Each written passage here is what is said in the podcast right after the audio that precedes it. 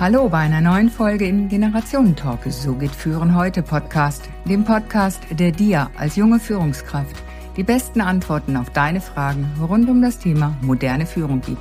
Los geht's!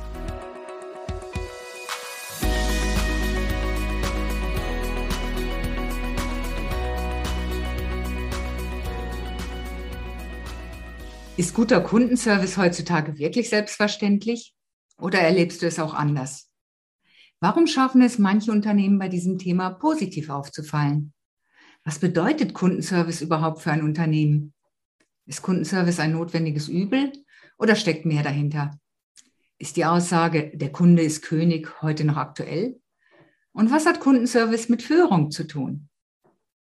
Mein heutiger Gast hat Antworten auf diese Fragen, denn er hat nicht nur 14 Jahre Erfahrung im Kundenservice, sondern er hat Bock auf Kunden. Angesteckt mit diesem Fieber hat er sich während seiner Ausbildung an einem Fünf-Sterne-Hotel in Hamburg. Von der Gastronomie ging es in die Wirtschaft. Für namhafte Mobilfunk und für namhafte Mobilfunk- und Unterhaltungselektronikanbieter hat er selbst 7000 Kundenservice-Telefonate in fünf Monaten angenommen. Mit seiner charmanten und ruhigen Art ist er zielstrebig unterwegs. Denn mit Mitte 20 hat er bereits bis zu 20-köpfige gemischte Teams geführt. Als Mann der Praxis hat er mehrere Kundenservice-Teams von 70 auf gut 90 Prozent Kundenzufriedenheit gebracht. Heute unterstützt er Unternehmen für IT, Software und Software as a Service, ihre Kundenservice-Landschaft aus einer anderen Perspektive zu betrachten. Kundenabwanderung senken und Umsätze steigern. Sein Motto dafür, verwandle Kunden in Fans. Heute gibt er uns einen Einblick, wie das funktionieren kann. Schön, dass du da bist, lieber Dennis Sievers. Danke, dass ich da sein, liebe Beate Heuermann. Zürich und Hamburg sind verbunden. Jawohl, direkt. Top. Dann lassen wir unsere Hörer nicht warten. Wir starten mal direkt. Mit 17 hat man noch Träume, hat Peggy March gesungen in den 60er Jahren. Du bist mit 17 in den Ernst des Lebens gestartet, wie die Generation meiner Eltern noch sagte. Was hast du damals gemacht? Welches Ereignis war da prägend für dich? Ja, das war ein sehr interessantes Ereignis in meiner Ausbildung auf jeden Fall, die ähm, für mich sehr spannend war, weil ich da meine Ausbildung im Fünf-Sterne-Hotel gemacht habe in Hamburg ähm, und habe da sehr viel äh, mit Menschen zu tun gehabt und habe es auch immer schon geliebt, irgendwie mit Menschen zu tun zu haben. Und für mich war das ähm, das erste Mal, da war ich Page in dem Hotel äh, zu der Ausbildungszeit und habe dort ganz normal wie immer die Koffer ins Zimmer gebracht, mich, für, mich bestmöglich versucht, mit dem Gast zu unterhalten. Und man, man kriegt als Page hier und da mal vielleicht ein, zwei oder drei Euro in die Hand gedrückt. Ähm, und in dem Fall war es so, dass der Gast auf einmal mir einen Schein in die Hand gedrückt hat. Und dann habe ich gesehen, oh, das sind 20 Euro. Ähm, und dann habe ich gesagt, sorry, ich kann nicht rausgeben. nee, das nicht. Aber ich war erstmal so, äh, danke, aber warum so viel? Und, und er hat dann einfach wirklich ganz kurz und knapp gesagt, ähm, weil, weil es wert ist, ähm, weil sie es wert sind, weil sie haben ganz anders mit mir gesprochen, als die meisten es tun würden als Page. Und sie haben sich mit mir unterhalten. Sie haben ehrliches Interesse daran gehabt, ähm, was ich hier möchte und warum ich hier bin und warum schon wieder in dem Hotel. Und, ähm, und ich, ich, hatte einfach ein tolles Gespräch mit ihnen und das fand ich toll. Und deswegen habe ich ihnen die 20 Euro gegeben. Da war ich erstmal super dankbar und habe mich bedankt und noch schönen Tag gewünscht. Und, ähm, und dann bin ich erstmal raus und war immer noch verdutzt. Und dann habe ich irgendwann später, ich weiß gar nicht, ob es der gleiche Tag war noch oder erst die Tage darauf, war für mich dann so ein Knackpunkt, an dem ich dann gesagt habe, okay, wenn die Person nur durch ein interessantes Gespräch über seine eigene Person es so wertschätzend fand, dass er mir mehr Trinkgeld gibt, mhm. wie ist das dann bei anderen Menschen? Das habe ich hinterfragt. Das habe ich dann immer mehr proaktiver gemacht mit dieser Erkenntnis einfach, okay, es geht um eine gute Kommunikation. Mhm. Ähm, da waren mir verschiedene ich sag mal, Kommunikationstypen und so. Sowas war noch gar kein Thema für mich, sondern einfach nur versuchen, ein interessantes, gutes Gespräch aufzubauen. Von der äh, Lounge zum Zimmer, wenn man mit dem Gast zusammen unterwegs war. Und das habe ich ausgetestet und äh, habe dann einfach gemerkt, okay, ich kriege deutlich mehr und öfter Trinkgeld als jemals zuvor, die Wochen davor. Und okay, das, das scheint ein Thema zu sein. Ja, das ist sicher ein Thema, das äh, habe ich in den letzten Jahren auch immer wieder erlebt, besonders in dem Bereich, wo ich als Jobcoach tätig bin. Ähm, da geht es ja auch darum, dass die Menschen sich, sich darstellen. Es geht um ein Stück weit Vermarktung auch, wenn ich äh, mich in einem Unternehmen bewerbe für eine Stelle. Und ja, wie macht man das eigentlich? Wie zeigt man sich? Äh, egal, das geht natürlich auch auf den sozialen Medien und das ist ja die Fragestellung, wie hebe ich mich ab von anderen? Und da gibt es einfach diese 5a-Formel. Weiß nicht, ob du die kennst. Die habe ich dann immer gesagt, hey, ist die 5a's, das müsst ihr euch einfach merken. Angenehm anders als alle anderen und einfach den Menschen sehen. Und das habe ich auch ganz oft als Rückmeldung bekommen. Mensch, du hörst einfach mal wirklich zu. Na, da geht es nicht nach irgendwelchem Schema F und, und das Abarbeiten oder sowas, sondern hey, wirklich, du hörst zu, ich erkenne ein Interesse und das tut einfach gut. Wir Menschen wollen als Menschen gesehen und behandelt werden. Also mit so einer Formel arbeite ich ja auch. Nur bei mir ist es die, die V3-Formel. Erklär die uns doch dann gerade auch bitte noch. Ja, gerne. Also es ist einmal Verstehen, Verbinden und Versprechen. Und dass ich das versuche, immer, immer innerhalb einer Kommunikation mit jemandem zu tun. Nicht nur, nicht nur im Kundenservicebereich, sondern auch mit Freunde, Familie, Bekannte. Super viele Sachen, die dadurch entstehen, ähm, indem man viel schneller mit den Personen, ich sag mal, auf einer Ebene ist, ähm, tiefer sogar in den Gesprächen ist ähm, oder auch ganz oft Konfliktsituationen, die wieder entstanden sind, dadurch schneller klärt oder dadurch erst gar keine Konfliktsituation entstehen, weil man dadurch diese Formel schon vorgreift. Mhm. Und ähm, ich habe einfach diese Formel ja schon über Jahre im Einsatz. Ich merke schon gar nicht mehr, wenn ich das ein, einsetze, weil das für mich echt in meinem Sprachgebrauch völlige Routine ist. Und wenn ich das anderen Menschen beibringe in, mein, in meiner Arbeit, dann ist das erstmal nur ein Training und, und irgendwann sagen die, Dennis, hast du jetzt diese V3-Formel jetzt extra benutzt in der Situation gerade? Und ich so, nein, aber ja, du gut, gut schon mal gut, dass du das erkennst.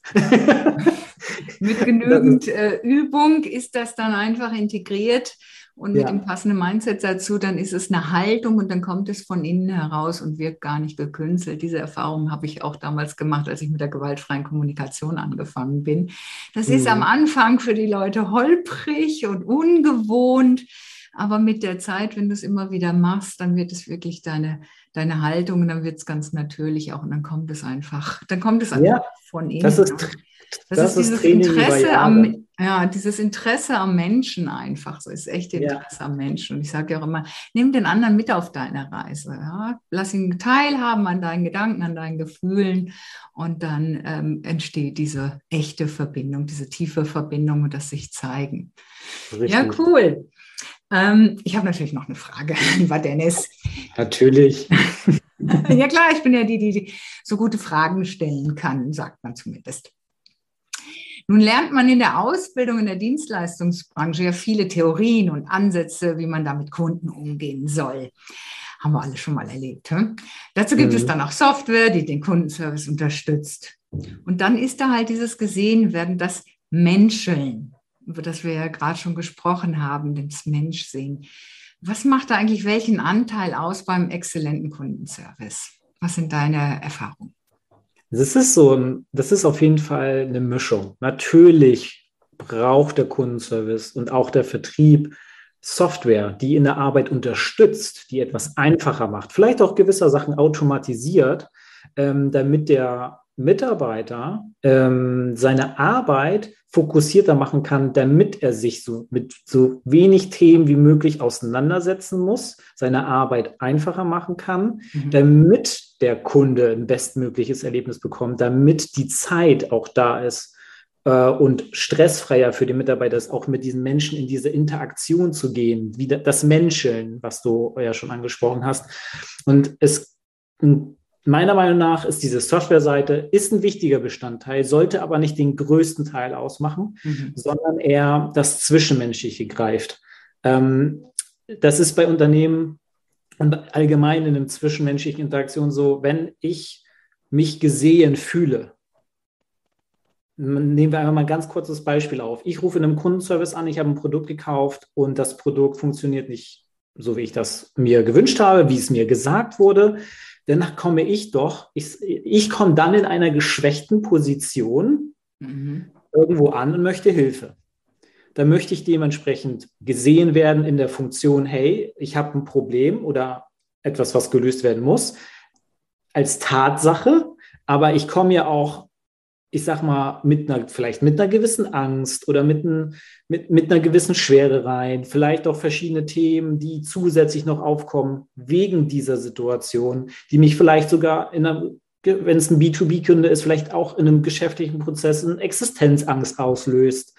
Ähm, und das sind so Dinge, die weiß man vorher nicht, wenn der Kunde mit einem spricht. Und deswegen sollte man so gut wie möglich natürlich professionell in der Sache sein, aber trotzdem so zwischenmenschlich, so emotional und empathisch wie möglich, mhm. damit derjenige sich, sich auch in der Sache und in seiner Situation und seinen Gefühlen aufgefangen fühlt. Und dann entsteht die beste Bindung. Also ich habe noch keinen Menschen getroffen, der irgendwo anruft und sagt, die haben ja super geholfen, Problem gelöst. Und dann ist man total glücklich damit. Die meisten, die total glücklich aus irgendeiner Kundenservice oder auch Vertriebssituation rausgehen, sind, ja, die Lösung war gut, die haben mir gut geholfen. Aber hey, der Typ oder die Frau, die waren ja mal richtig cool drauf. Und das ist dann Mensch cool, Firma cool diese, dieses Erlebnis über zwei, drei verschiedene Instanzen, dadurch baue ich eine Markenbeziehung auf oder eine Beziehung zu dem Unternehmen, bei dem ich dann viel lieber, viel mehr auch vielleicht einkaufe, weil ich diese Verbindung habe, weil ich merke, okay, die sind, die sehen mich als Mensch in diesem Moment, wo ich Gebrauch, wo ich Hilfe brauche oder wo ich Lösungen brauche. Und ähm, das, das, kann, das kann keine Software ersetzen. Die kann unterstützen, aber ja. die kann diese Interaktion nicht auffangen. Die Software ist ein, ist ein Werkzeug, was als solches sehen, müssen wir auch keine Angst vor der ganzen Digitalisierung haben. Es ist ein Werkzeug wie ein Hammer, damit wir den Nagel in die Wand kriegen. Und mir fällt da gerade ein Beispiel von einer Freundin ein, die jetzt im Frühjahr umgezogen ist, Umzugsunternehmen, verschiedene angefragt. Und da habe ich sie gefragt, und für welches hast du dich jetzt entschieden? Ja, nicht für das günstigere. Es war nicht der günstige Preis ausschlaggebend für sie, sondern hey, nee, da hatte ich den besseren Service. Da mhm. habe ich gemerkt, die sind einfach bemühter. Und das war für sie das entscheidende Argument. Und hat sie auch gesagt, ja, dafür zahle ich auch ein bisschen mehr. Das ist super spannend, aus folgendem Grund. Es gibt nämlich eine Studie, ich weiß nicht mehr von welchem Jahr, ob die jetzt zwei oder drei Jahre alt ist, weiß ich nicht, aber nur mal so, das ist wichtig für Unternehmen, ähm, ist ungefähr 70 Prozent der Kunden würden 13 Prozent mehr für ein Produkt oder eine Dienstleistung zahlen, wenn der Service und der Umgang mit mir als Mensch stimmt. Mhm. Ich sage mal so, Unternehmen, die sagen, Spannend. Kundenservice ist ein notwendiges Übel, nein, es ist Umsatzpotenzial, es ist ein Umsatzmotor. Und Kundenservice ist aus meiner Sicht auch keine Abteilung, sondern eine Haltung im gesamten Unternehmen, in jeder Abteilung wie ich mit Menschen außerhalb des Unternehmens, also den Kunden umgehe, aber auch intern. Mhm. Das ist eine Service, ist eine Haltungsfrage, keine Abteilungsfrage. Es gibt natürlich ja. den Kundenservice als Abteilung, aber das Mindset Kundenservice oder Service als solches sollte ein Unternehmensfaktor sein, weil wenn man das, diese Zahlen nimmt, 70 Prozent deiner möglichen Kunden würden bis zu 13 Prozent mehr zahlen, dann, dann kann man sehr wohl in Kundenservice investieren, weil es sich rentieren kann. Mhm. Also, liebe Leute, also Menschen Prozent haben wir mal schnell ausgerechnet, ja.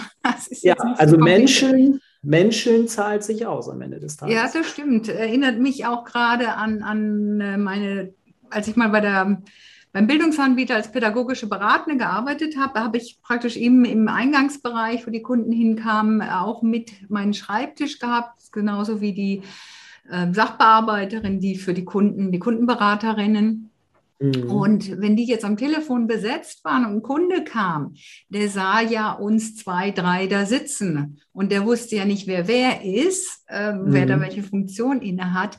Für mich war das selbstverständlich, einfach aufzustehen, von meinem Schreibtisch hinzugehen, den zu begrüßen und zu sagen, hey, was, was kann ich für Sie tun? Kann ich Ihnen helfen? Und wenn ich dann nicht weiterhelfen konnte, einfach zu sagen, ja, warten Sie doch gerade einen Moment, aber der Mensch wurde gesehen und wir wollen einfach gesehen werden. Ja? Und dann ist es auch kein Thema zu warten, aber ich finde es auch ziemlich ätzend, wenn ich im Laden stehe und kein Verkäufer nimmt mich wahr. Mhm. Ja. Jetzt ist es ja so, kennen wir Kundencenter, Callcenter, wenn wir da irgendwo anrufen, wir hängen in der Warteschleife und wenn Sie das wollen, drücken Sie die Taste und so weiter aber auch in der Gastronomie und der Logistik und wahrscheinlich überall geht es irgendwann auch mal Schlag auf Schlag. Und schon kommen wir einfach als Menschen ganz leicht doch auch in dieses, in dieses äh, nur noch Funktionieren hinein. Und wir machen unsere Aufgaben. Und wie schaffe ich es denn da trotzdem, den Einzelnen wahrzunehmen? Welchen Tipp hast du da für uns? Am Ende des Tages ist es relativ einfach. Es ist halt immer nur die Umsetzung. Also ich arbeite ja immer mit, mit dem Ansatz, die kleinsten Dinge zu nehmen, die aber den größten, die größte Auswirkung haben am Ende des Tages, weil schwierige Sachen haben wir schon genug. Ähm, und da ich ja selber Führungskraft war für mehrere Teams, bis zu 20 Personen, du hast ja auch gesagt am Anfang in der Anmoderation auch, mit verschiedenen Altersgruppen von 16 bis 60 und mit den verschiedensten ethnischen Hintergründen, ähm, kann ich einfach nur sagen, es ist manchmal wirklich nur zwischendurch eine Frage. Und du brauchst auch nicht jeden Tag fragen.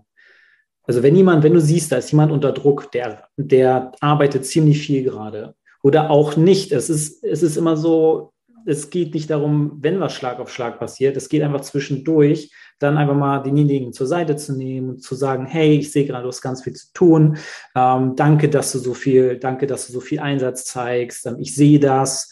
Ähm, ähm, kann ich dich in irgendeiner Art und Weise selbst in der Arbeit jetzt nicht unterstützen, aber vielleicht in einer anderen Sache kann ich dir irgendwie zuarbeiten. Ähm, sag mir, egal was du hast, ähm, wobei kann ich dich unterstützen? Sag es mir zumindest und ich kann für mich gucken, ob das passt und ob ich was in die Wege leiten kann oder ob ich selber was umsetzen kann.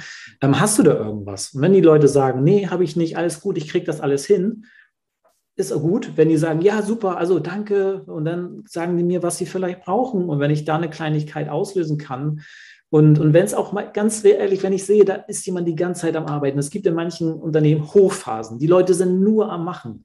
Ähm, wenn ich da dann zwischendurch mal einfach ein Glas Wasser an den Tisch von jemandem bringe, mhm. weil ich sehe, der hat jetzt schon seit einer Stunde nichts getrunken, mhm. hat keine Flasche, kein Glas, nichts bei sich stehen, dann ist das einfach eine Mini-Aufmerksamkeit, die mich aber als Vorgesetzten, als Führungskraft halt in ein Licht rückt, dass diejenige Person sagt, okay, der hat jetzt an mich gedacht. Ich habe nichts, ich habe nichts gesagt. The person aber, cares for me. Ja, also es ist, ich gehe mit der gleichen Haltung, was ich, was ich als Führungskraft wollte, wie die mit den Kunden im Kundenservice umgehen. Genau das Gleiche habe ich selber auch gelebt. Also ich, für mich sind meine Mitarbeiter immer meine Kunden gewesen. Das war meine Haltung. Es sind nicht meine Mitarbeiter, sondern es sind meine Kunden. Und wie ich vorher mit meinem Kunden, als ich selber noch Agent war in der Position, in dem Unternehmen, mit der Haltung bin ich daran gegangen, so wie ich die Kunden bespiele, bespaße, ihnen helfe, ähm, auf der Ebene, wie sie es gerade brauchen. Das habe ich versucht, bestmöglich auch mit meinen Mitarbeitern zu machen, zu gucken, okay, was ist das für eine Type oder ähm, also für, für einen Typ Mensch?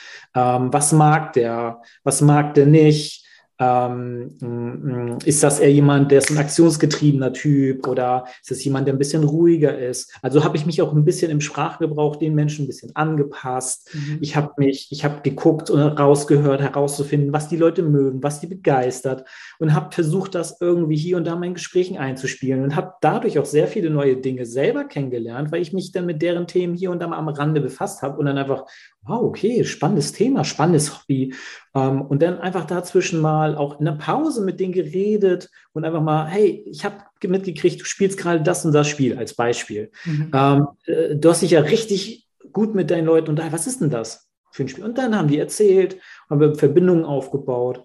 Und es sind manchmal so Kleinigkeiten. Wenn die Leute funktionieren sollen, dann muss ich denen ja auch irgendwie, ich muss, der, ich muss das Öl in deren Motor sozusagen reingeben. Und das funktioniert durch Wertschätzung, durch, durch das gesehen werden, durch vielleicht Aufgaben abnehmen oder, oder denen einfach etwas zuspielen, was ihnen was einfacher macht und, und, und. Oder auch eine kleine Interaktion ist auch, also auch total wichtig, wenn ich merke, da, da kriselt es bei jemandem. Mhm. Also ich entweder anbiete selber ähm, mit der Person ins Gespräch zu gehen, um das Thema vielleicht anzusprechen, oder ähm, zu sagen, okay, ich bin für dieses Thema nicht der richtige Ansprechpartner, ähm, ich, ich erkundige mich mal und, hab ich, und dann habe ich Ideen gegeben. Und wenn es am Ende eine therapeutische Sitzung war oder so, keine Ahnung, je nachdem, was es für ein Thema war. Ähm, einfach mal oder Impuls geben, ne? Ja, einfach mal nur Impulse geben. Die meisten Menschen wollen alleine arbeiten. Es gibt Leute, die, die brauchen immer Ansagen. Das sind auch so verschiedene Arbeitstypen. Die mhm. brauchen Unterstützung, die brauchen Ansagen. Es gibt aber genug Leute, die schaffen alles alleine. Die möchten aber, wie jeder Mensch, auf eine gewisse Art und Weise gesehen werden. Der eine ja. braucht es anders, der andere braucht es, also jeder braucht dieses gesehen werden anders. Aber ich habe bestmöglich versucht, mit den Mitarbeitern, mit denen ich direkt und auch indirekt zu tun hatte, ich habe ja indirekt bis zu 40 Leute geführt mhm. ähm, für andere Teamleiter mit, weil ich Co also Backup-Teamlead war für die dann. Mhm. Ähm, es, es ist zeitintensiv am Anfang, sich mit den Menschen auseinanderzusetzen. Ja. Aber wenn du das Vertrauen kriegst und aufbaust durch diese kleinen Gesten, dann ist das am Ende wie ein Uhrwerk, weil die liefern dir und du lieferst ihnen. Und dann ist mal eben schnell, Dennis, ich brauche mal deine Hilfe dafür okay, kann ich dir liefern oder ja, jetzt nicht, in einer Stunde kann ich das machen, reicht das und und und. Also dann ist das ein sehr schnelles Für und Wider für gewisse Sachen hin und her. Und mein Feedback war auch damals, bevor ich dann auch ähm, das Unternehmen verlassen habe, habe ich die Leute gefragt, mir ist wichtig, einfach zu gehen als Teamleiter und möchte wissen, habe ich den Personen einzeln gefragt, habe gefragt, was war dir denn besonders wichtig oder was hat dir gut gefallen an meiner Führungsart? Das würde ich gerne mitnehmen in das nächste Unternehmen. Und in den meisten Fällen war es genau das. Dennis, du bist immer irgendwie auf eine gewisse Art und Weise da gewesen, auch wenn du vieles gar nicht machen konntest, aber du warst zumindest da, hast zugehört. Das ist die ähm, Präsenz, ja, die Aufmerksamkeit, ja. die ich einfach, mit, wenn ich mit offenen Augen durch, durch das Leben gehe, bin ich präsent und nehme Dinge wahr und kann dann halt auch entsprechend darauf agieren. Gell? Genau, das ist halt diese Haltung. Die mhm. habe ich, die habe ich selber immer vom Kunden bis zum Mitarbeiter, auch meinen Vorgesetzten gegenüber gehabt. Mhm. Das ist so, Service ist für mich einfach wirklich eine Haltung. Ja, auf jeder Ebene. Dem stimme ich dir auch zu. Ich habe ja Mitte der 90er, als dann so die PCs in der Breite, in der Masse aufkamen, ähm, in der Erwachsenenbildung schon gearbeitet und auch im IT-Support in einer Werbeagentur. Und ich habe mich da einfach wirklich auch als Dienstleisterin gesehen für die ganzen Mitarbeiterinnen und Mitarbeiter. Damals ging das dann doch schon noch mit durchs Haus laufen, nicht alles nur mhm. telefonisch. Mhm. Und die kamen auch zu mir an den Schreibtisch und ich hatte an der Ecke immer so ein kleines Schälchen stehen, so mit Keksen und Schokolade und sowas drin. Mhm. Und das wurde nicht nur von mir gefüllt, sondern auch von Mitarbeitenden, die mir dann einfach mal was Kleines mitbrachten, so als, als Dankeschön. Oder dann auch bei, wenn ich die Schulungen vorbereitet habe und dafür eingeladen habe, dann kam dann die Frage, ja, wer macht denn die Schulung? Der andere oder du? So, ne? Einfach so dieses, ja, der Umgang miteinander war dann wieder so dieses entscheidende Kriterium. Zu dem einen wollten sie die Schulung und zu dem anderen halt nicht. Und äh, es sind so dann diese Kleinigkeiten wirklich, die es ausmachen und ähm, ja, diese Präsenz einfach, das ähm, den anderen wahrzunehmen. Das ist schon spannend. Ja. Ja, du hast ja auch schon gesagt, äh, Kundenservice ist wichtig, ist ein Umsatzmotor für ein Unternehmen. Magst du das noch kurz erläutern?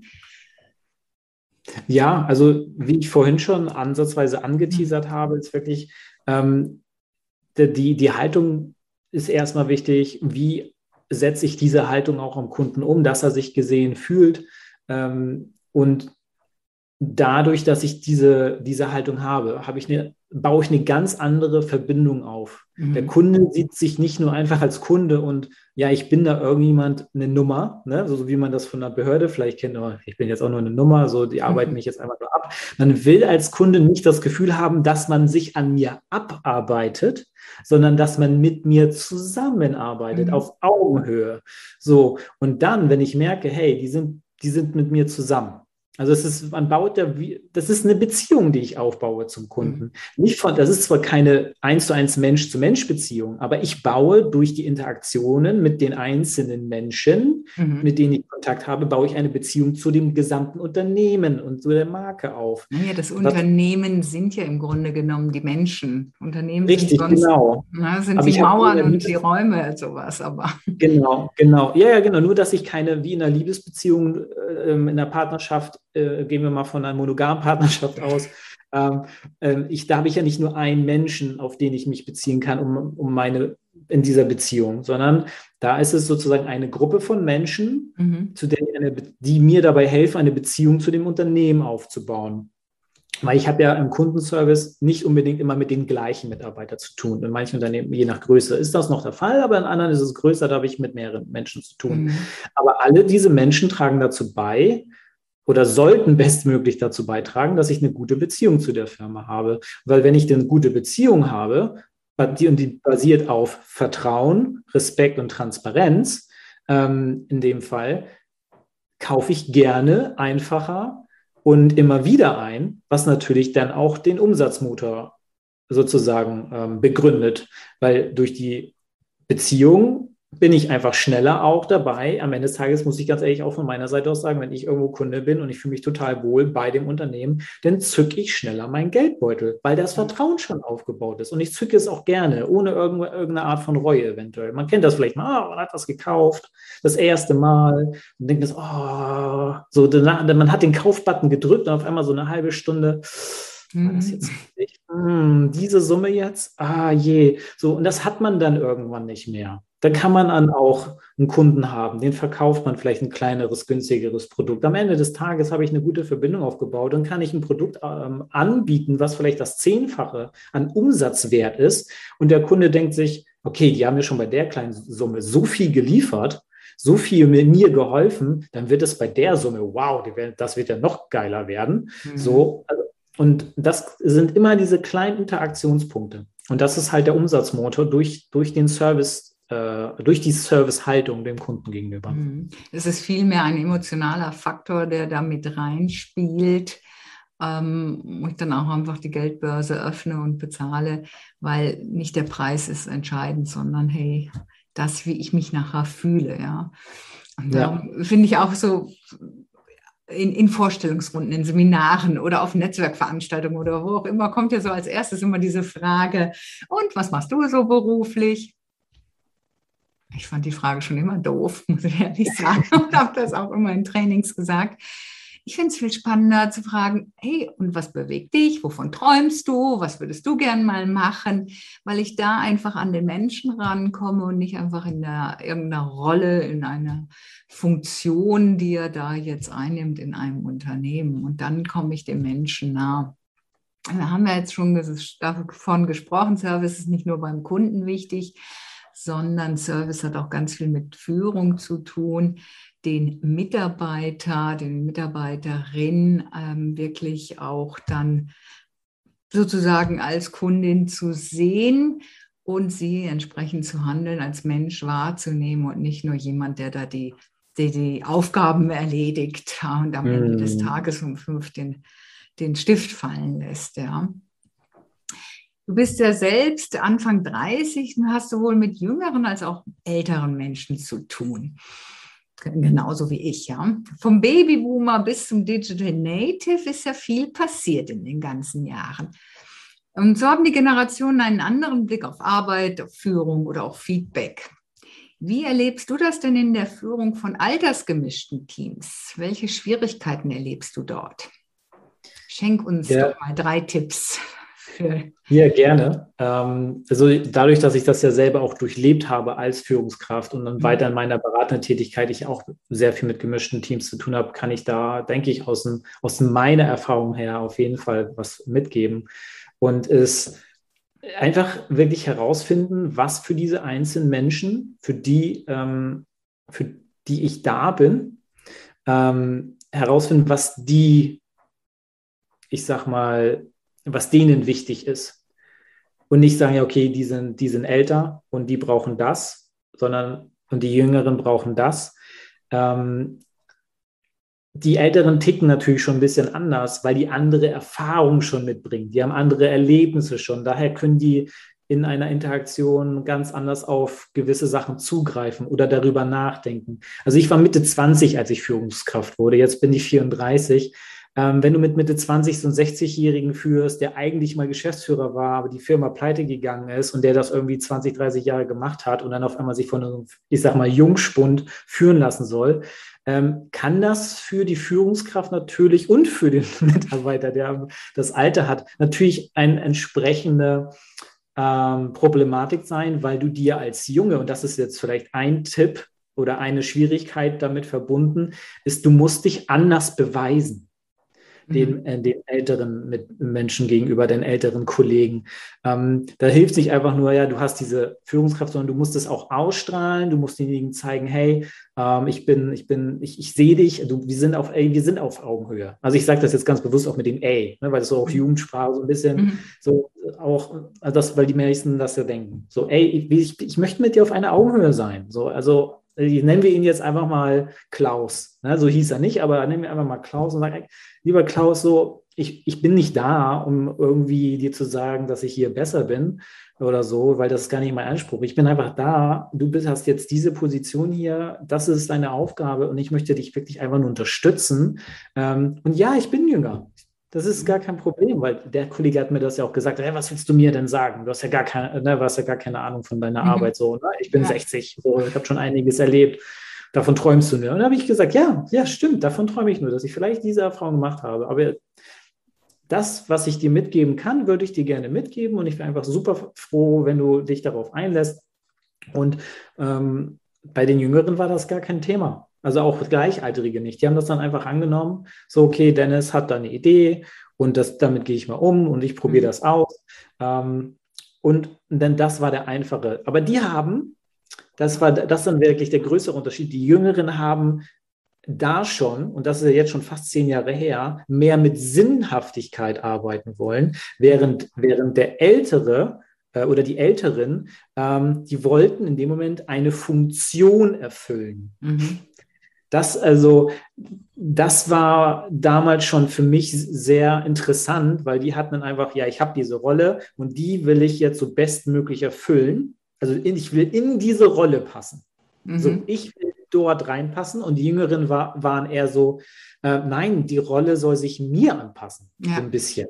Ich will mich nicht da reinquetschen. Mhm. Also ganz ehrlich, ich bin, ich weiß, meine Generation davor, die haben ganz andere Werte und sind auch ganz anders aufgewachsen. Ich meine, ich habe oft genug meinen Eltern und meinen Opa zugehört, was für Kriegsgeschichten da alles sind. Klar mussten die das anders machen. Ähm, aber ich, ich möchte, ich habe doch hier die Freiheit. Ich habe doch gar keinen Druck. Ich möchte etwas machen, was mir Spaß macht. Ich möchte etwas machen mit Menschen, womit ich auch umgehen kann. Mhm. Und der andere hat sich eher funktionell da reinarbeiten wollen. So. Also ganz wichtig ist da, denke ich, auch mal so dieses Anerkennen der Andersartigkeit und das Wertschätzen. Ja ähm, der, der unterschiedlichen Erfahrungen und Lebenswege auch und der Wertschätzen der verschiedenen Kompetenzen, die der Einzelne mitbringt. Alter ist ja letztlich nur eine Zahl. Ähm, da gibt es die junggebliebenen Älteren und die älteren Jungen, wie auch immer. Und das beschreibst du schon ganz gut. Ich meine, so wie wir aufwachsen, das prägt uns halt einfach. Und dann, ich sage immer, erwachsen werden. Mit 18 haben wir, sind wir volljährig ist meine Tochter jetzt geworden, aber erwachsen werden ist für mich dann ein Prozess, der über die ganzen Jahrzehnte geht, nämlich auch mal den Rucksack auszupacken, was ich die ersten 20 Jahre mitgekriegt habe und das mal zu überprüfen, hey, wie stimmig ist das für mich heute eigentlich noch? Was mag ich loslassen? Was mag ich für mich adaptieren? Und was mag ich auch beibehalten? Zu sagen, hey, und so ist es dann für mich stimmig. Und das finde ich ja das Schöne auch bei der jungen Generation, da nehme ich es, dass es mehr Toleranz war. Die wollen einfach dieses Miteinander. Und äh, wir erziehen unsere Kinder oder begleiten unsere Kinder ja auch viel mehr mit, mit Feedback, mit, mit Einbeziehen, mit Fragen, was sie wollen. Und das ist das, was die junge Generation will. Sie will einfach nur miteinander und Sinnhaftigkeit. Und das geht mir genauso. Ich weiß noch so vor 30 Jahren etwa, als ich noch in der Modebranche war. Ich kam nach meiner äh, Weiterbildung dann ins Unternehmen und, und ich wollte einfach lernen, ja. Und dann war da der ältere Mitarbeiter noch so ein paar Jahre bis zur Rente und dann stand da mal so ein Begriff auf dem verstaubten Monitor.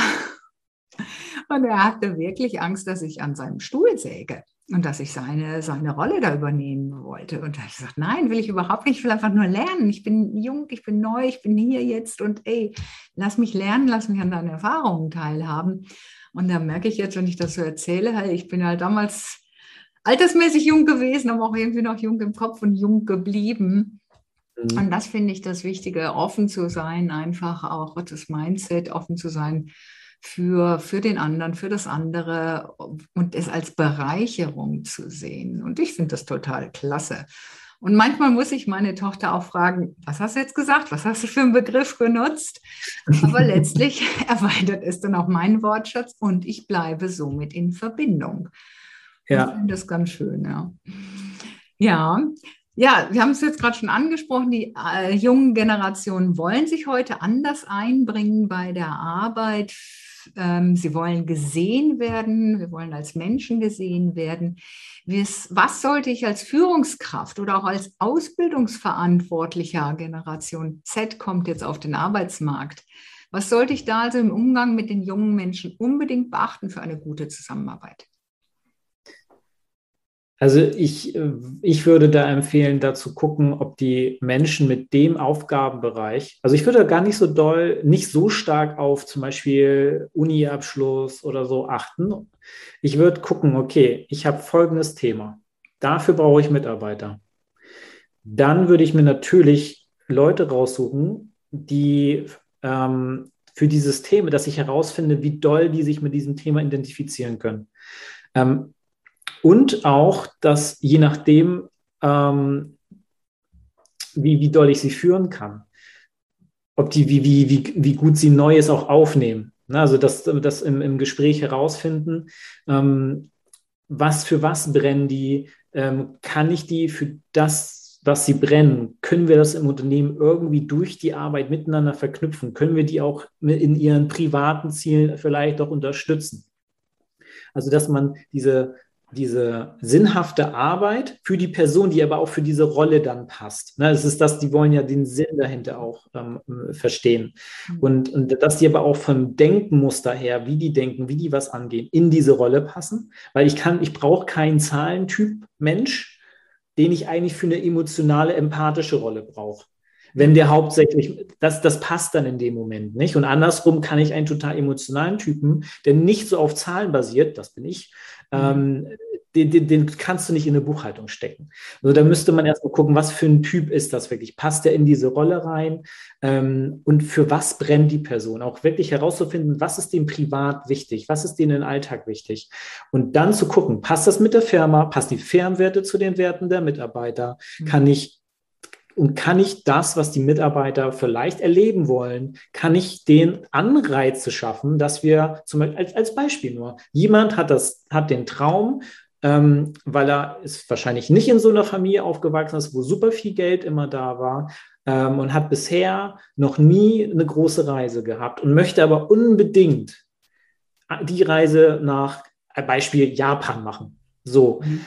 Er müsste langfristig sparen, als Beispiel. Ja da könnte man gucken, dass man sagt, okay, lieber nennen wir ihn, nennen wir ihn Till, ähm, ähm, lieber Till, aus folgende, du bist in der Position. Wenn wir, die, wenn wir das Ziel innerhalb dieser Zeit erreichen können, das wäre super, wenn du dir deine Arbeit dahin schaffst, dann würden wir dich gerne in diesem privaten Ziel unterstützen. Mhm. Dann würden wir dir sowas, keine Ahnung, wie einen Bonus zugeben, dass du dir diese Reise besser finanzieren kannst und, und, und. Also das sind dann, das, du finanzierst etwas, also das ist was Materielles, das Geld, was das Unternehmen dann ausgibt, aber du unterstützt einen immateriellen Wert, einen Sinn für diesen Mitarbeiter. Mhm. Wenn, man auf die, wenn man diese Ebenen versuchen kann zu koppeln, die Wirtschaftlichkeit des Unternehmens mit der Sinnhaftigkeit des Mitarbeiters, dann denke ich, haben wir da eine sehr guten, eine sehr, sehr gute Verknüpfung und kann, man kann sehr gute Anreize und sehr gute Mitarbeiter an das Unternehmen binden, auch langfristig, weil die sich ja auch mit dem Unternehmen verbinden wie der Endkunde ja auch am Ende sich verbinden soll. Und dann hast du einen langfristigen Mitarbeiter, der lange für dich arbeitet, im Bestfall Entwicklungsmöglichkeiten hat, die du ihm, äh, die du ihm vielleicht auch geben kannst, weil du merkst, die Person möchte sich in bestimmten Themen weiterentwickeln. Und du hast auch die Möglichkeit im Unternehmen, diese Person in diese Richtung zu entwickeln. Also es hat viel was mit Weiterkommen, Weiterentwicklung und Sinnhaftigkeit am Ende des, mhm. des Tages zu tun. Nee, dass man da wird einfach auch lernen und, und, einen Beitrag leisten und äh, ja letztlich auch etwas besser machen noch. Und äh, ja. dafür haben wir ja genügend Themen auch da draußen. Und ich war jetzt ja auch schon, bin seit vielen Jahren ja auch schon als Jobcoach tätig und sehe ja auch, hey, dieser, dieser klassische Lebenslauf, wie er ja immer noch genutzt wird und diese Fixierung auf die Zettel, egal ob mhm. Deutschland oder Schweiz, ja, sprich, habe ich diese Ausbildung jetzt? Ähm, bei Bewerbungen, das ist so wichtig. Aber das passt einfach gar nicht mehr in unsere Welt. Und ja, klar, beim Lebenslauf stellen wir heute immer ein Kompetenzprofil davor, wo so ein paar persönliche Aspekte mit reinkommen, also die so, sogenannten Soft Skills einer Person auch ähm, beschrieben werden. Und natürlich dieses Motivationsschreiben, darum kann ich Firmen nicht verstehen, die auf das Motivationsschreiben verzichten, weil das ist ja wirklich noch das Element in einer Bewerbung, in der ich mich zeigen kann, in der ich mich ausdrücken kann mit dem, was mich bewegt zu dieser Stelle, zu dieser Aufgabe, zu dieser Firma. Oder halt dann etwas moderner, einfach da ein Bewerbungsvideo zu machen. Das ist so das, wo ich das Ganze hinsehe wir sprechen ja eh auch viel vom Fachkräftemangel, also dieser War of Talents tobt. Mhm. Und die Digitalisierung hat ja auch bei der Rekrutierung nicht halt gemacht. Da haben wir ja auch viele Tools, die einfach ähm, die, die Bewerbungsunterlagen durchscannen, Anzahl, ähm, wie Google einfach Anzahl Treffer der Wörter und dann kommst du eine Runde weiter und wirst erst gelesen oder halt das ähm, erste Interview mit, mit dem Computer einfach. Der Roboter stellt dir die Fragen. Hm, so sieht das oder da geht ist, ist die Entwicklung im Moment unterwegs. Was empfiehlst du Unternehmen bei der Rekrutierung neuer Mitarbeitenden? Worauf sollten die dann achten bei einer Generation ähm, Y und jetzt auch Z? Im Grunde genommen eigentlich das, was ich ja auch schon ähm, angeteasert habe, wirklich ähm, zu gucken, erstmal, wo finde ich die Leute für die, für die Stellen, die ich möchte, die ich besetzen möchte. Ähm, wo sind die unterwegs? Wie kann ich die ansprechen? Ähm, was, was, was ich merke, ist diese Stellenausschreiben, so von wegen, ja, die bewerben sich bei uns, mhm. ist, ist, ist nicht mehr ich sage mal, das Denken der Bewerber ist nicht mehr so, ich muss mich bei euch bewerben. Nein, das ist, das ist auf Augenhöhe. Ihr mhm. müsst sich, ihr müsst euch bei mir bewerben. Genau, so gegenseitig, gell? Ja, genau. Wir müssen beide gucken, ob das passt. So, ähm, und das ist das, also ich muss die Leute dort finden, wo die sich aufhalten. Und dann, wenn die im Gesprächen sind, darf ich dem, mein Gegenüber, den ich einstellen will, dem muss ich, dem muss ich nicht nur das Gefühl geben, hey, du bist eine Nummer und du musst dich hier bewerben, damit du hier irgendwie mal eine Stelle bekommst, sondern das ist ein, hey, wir bewerben uns auch bei dir. Wir zeigen dir, was wir können, was wir brauchen, was wir dir liefern können, ähm, was wir dir bieten können. Und du sagst uns genau das Gleiche. Und dann stecken wir einfach gegenseitig ab. Okay, wir haben von zehn Verbindung, möglichen Verbindungspunkten haben wir acht. Das passt schon mal im groben Maße. So hast du fünf passt das vielleicht nicht, weil wir beide nicht auf den Nenner kommen. So, das ist ein gegenseitiges Gespräch. Das ist eine zwischenmenschliche Interaktion. Und wenn ich demjenigen schon das Gefühl gebe, hey, du bist einfach nur ein Mitarbeiter, also wir haben dich eingekauft und du machst einfach Arbeit X für Y, äh, das, damit kriegst du, glaube ich, heute nicht mehr so viele. Nein, der Mitarbeiter ist einfach keine Ressource mehr, will als solche nicht gesehen werden, will ich mit meinen Anfang 50 auch nicht, sondern ich möchte als Mensch gesehen werden und auf Augenhöhe begegnen und das sage ich den Menschen auch immer. Ja, Finde ich ganz wichtig. Zum Schluss, Dennis, du sprichst ja von Kunden in Fans verwandeln. Wir haben uns jetzt auch schon darüber unterhalten. Das funktioniert auch mit Mitarbeitenden. Wie lautet der Satz dann in dem Kontext für dich? Wie adaptierst ja. du deinen Kunden in Fans verwandeln? Ja, dann, dann ist es einfach Mitarbeiter in Fans verwandeln. Ganz genau. Ganz einfach nur das erste Wort austauschen, weil am Ende des Tages ist es nichts anderes. Am Ende des Tages ist es eine, immer noch eine Haltung meinen Mitmenschen gegenüber. Und am Ende des Tages haben wir kein B2C oder B2B, ne? also Business to Business oder Business to Customer und auch, auch die Mitarbeiter nicht. Wir haben am Ende des Tages ein B2P, ein Business to People. Das gilt für Kunden, das gilt für Mitarbeiter und das gilt auch von, und das gilt auch für alle Führungskräfte untereinander. Das ist ein Business to People. Ich muss mit den Menschen, von denen ich etwas möchte, die muss ich da abholen, wo sie sind und mit ihnen sprechen, so wie sie sprechen. So, und dann liefere ich das, was ich liefern kann. Und dann habe ich eine sehr gute Verbindung aufgebaut. Und dann habe ich bessere Kundenverbindung, Verbindung, bessere Verbindung zu meinen Mitarbeitern.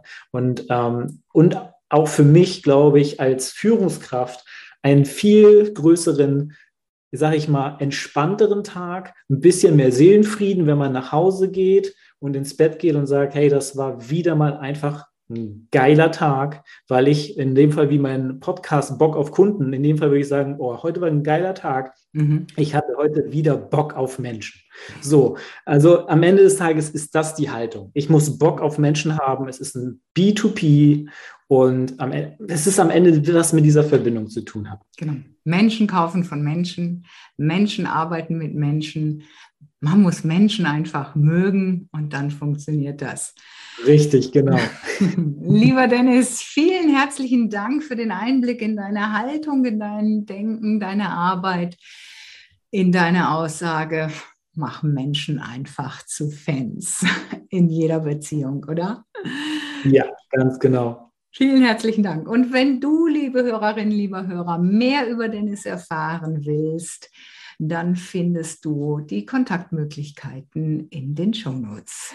Herzlichen Dank und sei auch bald wieder dabei beim nächsten Gespräch.